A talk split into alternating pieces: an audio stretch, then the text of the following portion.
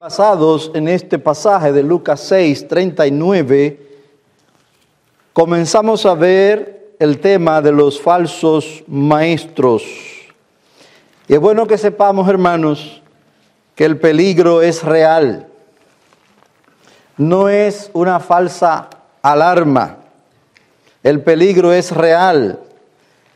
El apóstol Pedro en su epístola, en la segunda epístola, alerta a la iglesia, diciendo que como hubo falsos profetas, allá en la segunda epístola de Pedro, dice él, pero se levantaron falsos profetas entre el pueblo, así como también habrá falsos maestros entre vosotros, los cuales encubiertamente introducirán herejías destructoras, negando incluso al Señor que los compró, trayendo sobre sí una destrucción repentina. El peligro es real.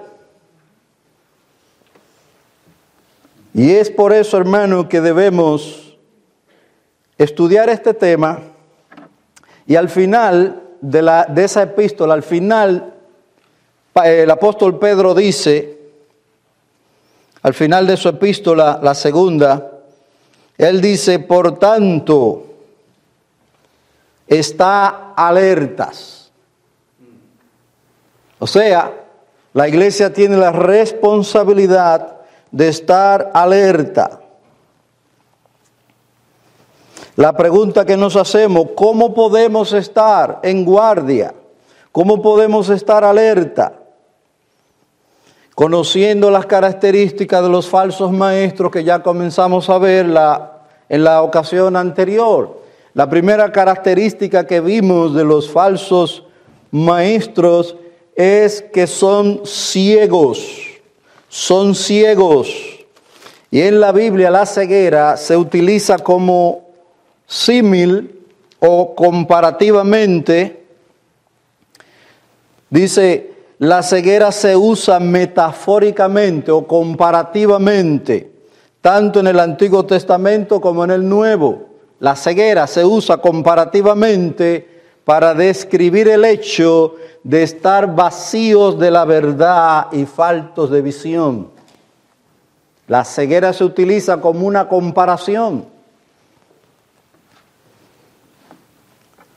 La realidad de que todos venimos a este mundo ciegos espiritualmente lo muestra la palabra de Dios.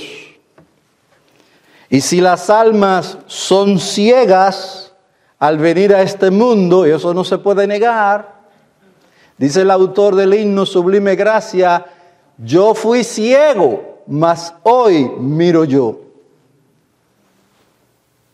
Nos podemos comparar a ese ciego que dice la Biblia, ciego de nacimiento. El Señor le puso lodo en los ojos y le dice, ve al Siloé y lávate. Y cuando fue al Siloé y se lavó, regresó viendo. Eso es un símil de lo que pasa con las almas espiritualmente hablando. Somos ciegos. Venimos a este mundo ciegos, no conocemos la verdad. No conocemos el camino que lleva la vida. Así es que venimos a este mundo. Pero cuando el Señor concede que oigamos su palabra y en su soberanía y en su poder nos abre los ojos, entonces podemos decir como el autor del himno, yo era ciego, mas hoy miro yo. Ahora, si las almas vienen a este mundo, todas las almas, todos los hombres, incluyendo a los niños, si las almas vienen ciegas a este mundo y los que pretenden guiarlas son ciegos, dice Cristo, si el ciego guía si el ciego guía a un ciego, ambos caerán en el hoyo. Por eso es que de tanta importancia que estudiemos la palabra de Dios concerniente a este tema. ¿Qué es lo que está en juego? Es la salvación. Es la vida eterna. Es tu dicha eterna o tu perdición eterna. Así que la ceguera se utiliza metafóricamente para describir el hecho de estar vacíos de la verdad y falto de, y falto de visión espiritual. ¿Cuál es el principio que nos muestra la palabra de Dios? Que aquellos que siguen, aquellos que siguen a líderes que no conocen el camino hacia el reino de los cielos, nunca llegarán allá. Nunca llegarán al reino de los cielos los que siguen a líderes ciegos. Y Cristo hablando de esos líderes de Israel les dice a sus discípulos y a las demás personas, déjenlos. Son ciegos, guía de ciegos. Y si un ciego guía a otro ciego, ¿cuál es el resultado? Ambos caerán en el hoyo. Esa fue la primera característica que vimos de los falsos maestros. Son ciegos espiritualmente hablando. Y si ellos pretenden guiar a las almas, las guiarán al infierno. Cristo les dice a los, a los judíos, líderes, que ellos hacían un prosélito. Ellos hacían un convertido, un adepto a su religión, y una vez que lo hacían, lo hacían hijos del infierno dos veces más que ellos. Es decir, no lo guiaban a la, a la salvación. Vamos a ver ahora, si el tiempo nos concede, tres características más, pero no se preocupe, si solo podemos ver dos, veremos dos. Pero tengo tres características más de los falsos maestros. Dice la palabra de Dios, un discípulo no está por encima de su maestro, mas todo discípulo, después que se ha preparado bien, será como su maestro. Si el maestro es mundano, también lo será el discípulo. En la Biblia se habla de salvación y también se habla de santificación. Las dos cosas. En la Biblia se habla de salvación y se habla de santificación. Yo no sé si usted llegó a oír personas que son adeptos del decisionismo. Es decir, estas personas decían que si alguien había hecho una decisión por Cristo, no importa lo que pasara de ahí en adelante, esa persona es salva. Eso no está en la Biblia. Si una persona hace la llamada decisión de seguir a Jesucristo, normalmente era una oración que repetía con algún pastor, algún predicador, y luego que esa persona hacía esa oración decisiva o tomó su decisión por Cristo, como normalmente se le llama, se le aseguraba que era salvo. A tal punto que yo llegué a oír personas que dijeron, fulano de tal hizo su decisión. Se murió, pero salvo porque hizo su decisión. Eso no está en la Biblia. En la Biblia está la declaración, sin santidad nadie verá al Señor. Si el maestro es mundano, también lo será el discípulo. Algunos dicen que si demandamos fruto de santificación a las almas, le estamos imponiendo el legalismo. Si demandamos santificación a las almas, le estamos hablando de legalismo, porque no hay nada que el hombre haga para ser salvo. Eso es cierto. No hay nada que el hombre haga para ser salvo. Pero si el hombre es salvo, tiene que mostrarlo por su fruto. Eso está en la Biblia. Y para que usted vea que esto no es un invento, vayamos a Romanos 6. Romanos 6.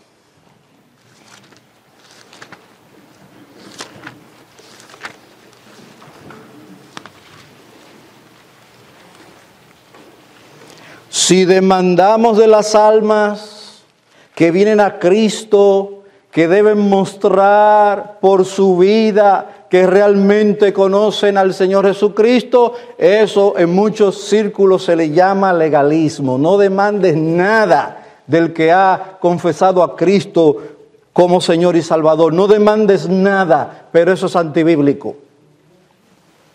La palabra de Dios nos dice en Romanos 6, el versículo 20 de Romanos 6. Porque cuando erais esclavos del pecado, erais libres en cuanto a la justicia.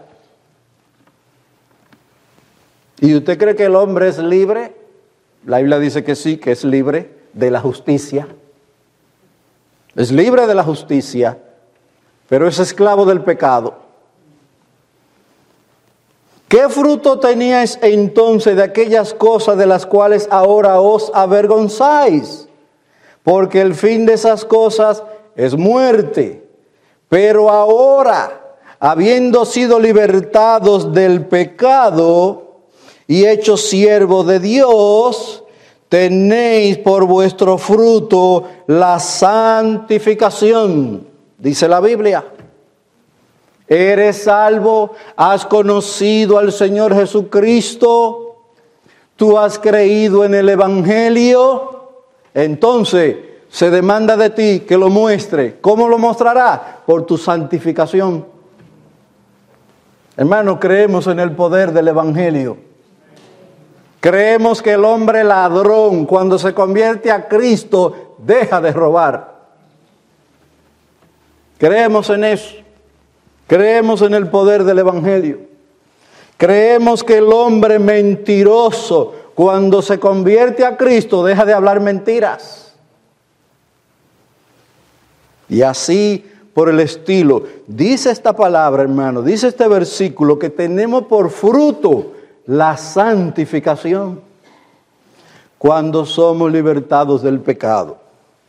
Los falsos maestros no demandan o no promueven la santificación, no promueven el arrepentimiento. En otras palabras, promueven la mundanalidad.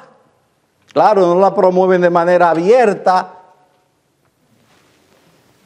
pero sí con ese tipo de enseñanza que nos dice que si demandamos santidad, que si demandamos fruto de arrepentimiento, eso es ser legalista. Puesto que los falsos profetas ni vienen de Dios, ni conocen el camino a Dios, no pueden llevar las personas al Señor. Cuando hablamos de seguir a maestros o guías espirituales, el asunto es de muchísima importancia, porque no solo enseñan con palabra, sino que también enseñan con su ejemplo de vida. Y ahí que está el problema. Los falsos maestros no solo enseñan con sus palabras, pero también enseñan con su ejemplo de vida. Y esto, hermano, se aplica no solo a los falsos maestros, sino a los verdaderos maestros. Aquellos a los cuales Dios llama y le concede el privilegio, el privilegio de enseñar su palabra, ellos no solo deben enseñar con la instrucción, la enseñanza bíblica, ellos también enseñan con su conducta. De ahí que el asunto es tan serio. La enseñanza es, digámoslo así, teórica, pero también es práctica. En épocas antiguas, a menudo los estudiantes seguían con regularidad a sus maestros Y recibían instrucción, recibían instrucción en el contexto de las experiencias cotidianas de la vida. Eso permitía a los maestros ser ejemplo para los estudiantes en forma prácticas, no solo teóricas. Todo el que fuere perfeccionado llegaría a ser como su maestro. Si el maestro no comprendía la verdad de Dios, tampoco lo harían sus estudiantes. En el tiempo del profeta Oseas, en el libro de Oseas, allí se dice que el sacerdote será como el pueblo. Podemos decirlo también a la inversa. Como el sacerdote, así sería el pueblo. ¿Y cuál era el problema en los días de Oseas? Yo le leo lo que dice allí la palabra de Dios del problema en esos días de apostasía y de infidelidad que nos muestra la palabra en el libro de Oseas. Dice aquí, escuchad la palabra del Señor Hijo de Israel, Osea 4.1. Escuchad la palabra del Señor, Hijo de Israel, porque el Señor tiene querella contra los, contra los habitantes de la tierra, pues no hay fidelidad ni misericordia ni conocimiento de Dios en la tierra. Uno de los problemas en los días de Oseas era la ignorancia acerca del verdadero Dios el conocimiento de Dios, que debemos señalar aquí que no es solo asunto de doctrina, es, es, pero no solo. El conocimiento de Dios también es práctico. Relación con Dios es conocerle. Claro que tenemos una relación con Dios basado en lo que Él dice en su palabra. Si no es así, usted no va a llegar nunca a conocer a Dios ni a tener una relación con Dios como Él demanda. Pues el Señor dice que en los días de Osea no había fidelidad, no había misericordia, ni conocimiento de Dios. Pero también nos dice la palabra, mi pueblo es destruido por falta de conocimiento. Por cuanto tú has rechazado el conocimiento, yo también te rechazaré para que no sea mi sacerdote. Como has olvidado la ley de tu Dios, yo también me olvidaré de tus hijos. Esa es la acusación de Dios de su pueblo. Ustedes se olvidaron de mi ley. Ustedes se han apartado de mi palabra. ¿Cómo pues conocerán a Dios? ¿Y cómo pues tendrán una relación íntima y personal con ese Dios que no conocen. Finalmente dice el Señor allí, como el pueblo, así será el sacerdote. O sea, un pueblo ciego con sacerdote ciego o ciegos, ¿dónde llegarán? Un pueblo mundano con líderes mundanos, ¿a dónde llegarán? Pues eso es una característica de los falsos maestros, su mundanalidad. El sacerdote en los días de Oseas se había olvidado de la ley de su Dios, había, había dejado de hacer caso del Señor y dice la palabra, la razón de todo eso, porque un espíritu de prostitución los ha descarriado y se han prostituido apartándose de su Dios. En cambio, ¿qué dice la Biblia? Quienes siguen al Maestro de Maestros, el Señor Jesucristo, serán como Él por eso que la palabra de Dios dice en Hebreos 12:2, puestos los ojos en Jesús. Y luego si el Señor quiere y concede, trataríamos eso en mayor detalle. Pero a, Jesús le seguimos siguiendo de cerca su palabra. Estando atentos a lo que dice su palabra. De ahí que sea tan necesario, tan necesario que tengamos maestros fieles cuya meta en este mundo no es ser famoso, sino fieles a lo que dice las escrituras. De ahí que sea tan necesario, hermano, que tengamos maestros fieles, maestros verdaderos, que Cristo de su corazón envíe. Quienes siguen al Maestro, al Maestro de Maestro, al Señor Jesucristo, serán como Él. El apóstol Juan escribió, sabemos que cuando Él se manifieste, seremos semejantes a Él, porque le veremos tal como Él es. Si usted tiene esta esperanza, usted es dichoso.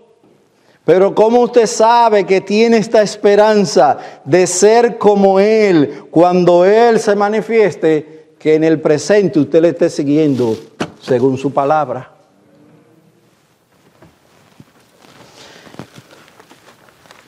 En segundo lugar, otra característica que muestra la palabra de Dios de los falsos maestros, las encontramos o la encontramos en Lucas, 40, en Lucas 6, 41 y 42. Lucas 6, quiero que usted tenga ahí marcado ese pasaje.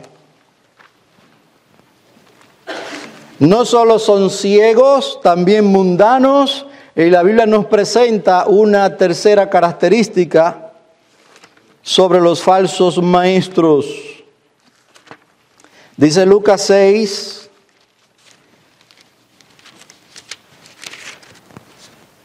verso 41. ¿Y por qué miras la mota que está en el ojo de tu hermano y no te das cuenta de la viga que está en tu propio ojo? ¿O cómo puede decir a tu hermano, hermano, déjame sacar la mota que está en tu ojo, cuando tú mismo no ves la viga que está en tu ojo? Hipócrita, saca primero la viga de tu ojo y entonces verás con claridad para sacar la mota que está en el ojo de tu hermano. Con las palabras de estos, de estos versículos, 41 y 42, el Señor Jesucristo habla o trata uno de los problemas característicos de los falsos maestros, falsos guías espirituales, la hipocresía. Es uno, de los pecados que Cristo más fustigó de los falsos maestros, la hipocresía además de ser espiritualmente ciegos e ignorantes de la verdad divina, a los falsos maestros les falta integridad, son hipócritas. Y este es un pecado horroroso delante del Señor, la hipocresía. El Señor describe que un hipócrita es quien pretende ver la paja que está en el ojo de un hermano y no logra ver la viga que está en su propio ojo. Es como decir que se es más riguroso con la falta ajena que con la propia. Y realmente debe ser a la inversa. Debemos ser más rigurosos con nuestro propio pecado que con el ajeno.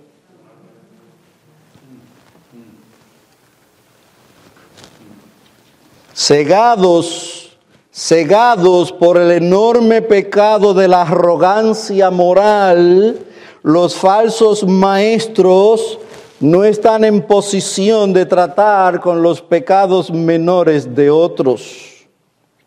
El Señor los reprendió severamente al decirle, hipócrita, saca primero la viga de tu propio ojo y entonces verás bien para sacar la paja en el ojo de tu hermano. El Señor Jesucristo denunció a los líderes religiosos judíos como hipócritas, que por fuera se muestran justos a los hombres, pero por dentro están llenos de hipocresía e iniquidad. El esfuerzo de un falso maestro es cómo me ven los demás. Sí, cómo me ven. Cómo yo les parezco a los demás. Es el pecado de la hipocresía. Solo al confesar y solo al confesar y arrepentirse de su propio pecado de arrogancia moral podrían ver claramente los pecados de los demás. Hermano, por eso es que nosotros necesitamos pastores de carne y hueso, no pastores virtuales. Y no estoy diciendo que en un momento dado usted no oiga un sermón de un pastor de esos llamados famosos y que no le sea de provecho. Eso es una cosa. Pero tener pastores que traten con tu alma deben ser de carne y hueso, que te conozcan, que sabe de dónde cojeas para que Él trate de enderezarte. Pero no solamente que te conozcan a ti personalmente, sino que tú los conozcas a ellos. Que tú sepas cómo son, cómo viven. Necesitamos, y esto es bíblico, tener pastores de carne y hueso, no pastores virtuales, porque ellos ni te conocen a ti, ni tú los conoces a ellos a nivel personal. Esa es la necesidad de las iglesias locales, pastores de carne y hueso, que conozcan las ovejas, pero que las ovejas lo conozcan a él también, para saber si realmente es un hombre de Dios si vive a la altura de lo que demanda la Biblia. Lo decimos una y otra vez, no ponga tu, no ponga tu alma en las manos de cualquiera, en las manos de hombres que temen a Dios, que sirven a Dios, que predican la verdad, pero que viven esa verdad. Si no estamos en peligro,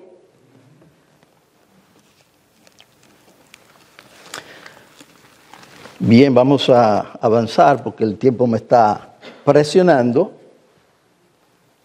Así como los árboles producen fruto de acuerdo con su naturaleza, eso es innegable, el mango no da aguacate, nunca. Ni el aguacate mango, nunca. Así como los árboles producen fruto de acuerdo con su naturaleza, Así también ocurre con las personas.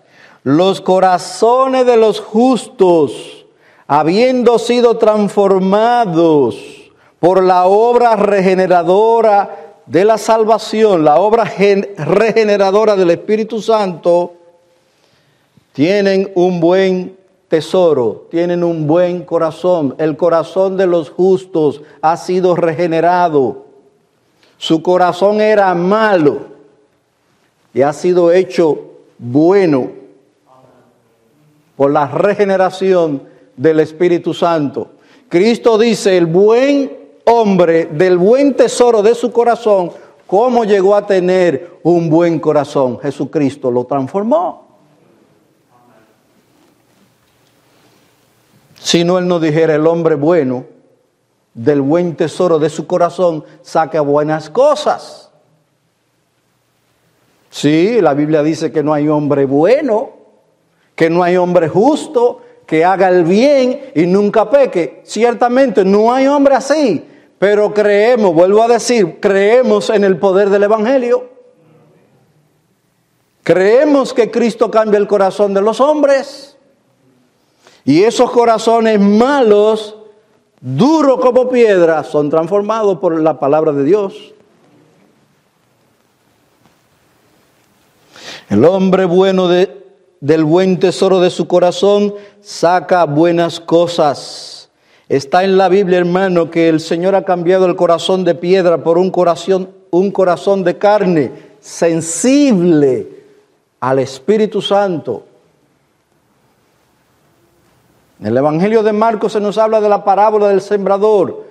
Y entre todos esos frutos o terrenos que no dan nada, dice que hay uno donde la palabra cayó, dice aquí, y otros son aquellos en que se sembró la semilla en tierra buena. Oye, es que cuando nosotros proclamamos la palabra de Dios hay una tierra buena. No, aquella tierra buena es el corazón que Jesucristo cambia, transforma. Por eso la palabra de, por eso la palabra de Dios dice que toda planta que mi Padre no sembró será desarraigada. Pero ese hombre o esa mujer cuyo corazón ha sido transformado dan buenos frutos. Fruto de arrepentimiento. Así como el fruto que produce el árbol revela su naturaleza, así también lo que las personas declaran muestra la, muestran la naturaleza de sus corazones, ya que de la abundancia del corazón habla la boca. Y como en estos días nuestro pastor estaba hablando del problema de la lengua y del chisme, si después de usted oír sermones como esos, usted sigue chismeando, hay problema con su corazón. Eso fue lo que dijo el pastor. Pero yo sigo chismeando. Hay problema con tu corazón, porque eso es lo que dice la Biblia. Del mal tesoro del corazón, el hombre saca malas cosas, porque de la abundancia del corazón habla la boca. Pues la palabra de Dios dice, y otros son aquellos en que se sembró la semilla en buena tierra, los cuales oyen la palabra, la aceptan y dan fruto. ¿Qué problema? Que usted oye la palabra, pero no hace lo que dice la palabra. Hay un peligro ahí, serio. Y la Biblia no dice que dan fruto por un tiempo. Bueno, lo que dan fruto por un tiempo son falsos discípulos. No oye, la, no oye que la Biblia dice que algunos creen por un tiempo. Hay posibilidad de que alguien crea por un tiempo y dé fruto por un tiempo. Y luego que viene la aflicción, luego que vienen los problemas, se apartan. Eso está en la Biblia, hermano. Algunos creen por un tiempo. Pero aquellos en que cayó la semilla en buena tierra, oyen la palabra, la aceptan y dan fruto, pero no solamente dan fruto, dice, dan fruto con perseverancia. Y el que persevere hasta el fin será salvo. ¿Que persevere hasta el fin qué? Dando buenos frutos. Dando buenos frutos. Ese será salvo, dice la Biblia. Es decir, el que persevere hasta el fin, mostrando con su vida que ha conocido a Jesucristo, ese es el hombre o la mujer salvo. Que no seamos de aquellos que creen por un tiempo y luego se apartan. Porque en la Biblia hay personajes que eran incluso asistentes y ayudantes de Pablo Y el apóstol Pablo menciona a Demas en un momento dado. Demas está aquí, me ayuda y esto. Y después, Demas me ha abandonado amando este mundo. Ese era uno de los que creyó por un tiempo. Que tú ni yo seamos de esos. Roguemos al Señor que no nos acontezca lo de Demas. Bien, hermanos, vamos a quedarnos aquí puesto que ya es casi la hora. Voy a traer algunas palabras de aplicación. Me queda una más, pero la veremos en otra ocasión, una característica más, la veremos en otra ocasión. Algunas palabras de aplicación. Habiendo visto algunas características de los falsos maestros o falsos líderes o guías espirituales, podemos llegar a la conclusión de que hay dos maneras, dos maneras de distinguir a un falso maestro. Una, por su doctrina contradictoria a la palabra de verdad. Ese es un falso maestro que usted lo distingue de lejos. Lo que dice no es bíblico. Así hay algunos que se llamaban los estudiantes de la Biblia. Hoy día se llaman, nadie se ofenda, testigos de Jehová. Pero ellos dicen que el verbo era un Dios. Eso es antibíblico. El verbo no es un Dios, el verbo era Dios y es Dios. Entonces, cuando usted ve un falso maestro que viene con eso, usted a la legua, a legua dice, ese es un falso maestro, ni cerca le paso. Los falsos maestros se, conocen por su doctrina contradictoria a la palabra de verdad. Si no dijeren conforme a la ley, conforme al testimonio de los profetas, no vienen de Dios. Eso está claro. Pero hay una segunda manera de distinguir a los falsos maestros, no solo por su doctrina, pero también por su conducta. Su conducta no se ajusta o no está de acuerdo con la palabra de Dios, aunque a veces enseñen la palabra de Dios aparentemente de una manera correcta. Si su conducta no es conforme a la palabra de Dios, son falsos maestros. ¿O no se acuerdan lo que dijo Cristo? Los escribas y los fariseos se sientan en la cátedra de Moisés y mientras ellos te hablen conforme a la cátedra de Moisés, hagan lo que ellos dicen. Pero no hagan como ellos hacen. Porque dicen y no hacen. Así que hermano, si encuentras un maestro que solo te dice, pero no hace, no lo sigas. La Biblia dice, dejadlos, son ciegos, guía de ciegos. Pero nosotros como iglesia continuamente debemos orar por nuestros líderes, los de ahora y los que vengan, para que sean maestros fieles, maestros que enseñan conforme a la Biblia, nos dicen las cosas, las cosas tal y como está en la Biblia, pero ellos también se esfuerzan de hacer las cosas como dice la Biblia. Dios nos ayude y vamos a orar. Padre, con gratitud y alabanzas por tus misericordias para con nosotros, al concedernos meditar en estas cosas tan serias, tan necesarias para la iglesia de este tiempo, te suplicamos que nos guardes del maligno te suplicamos que guarde nuestros propios corazones, que muchas veces se desvían de la verdad.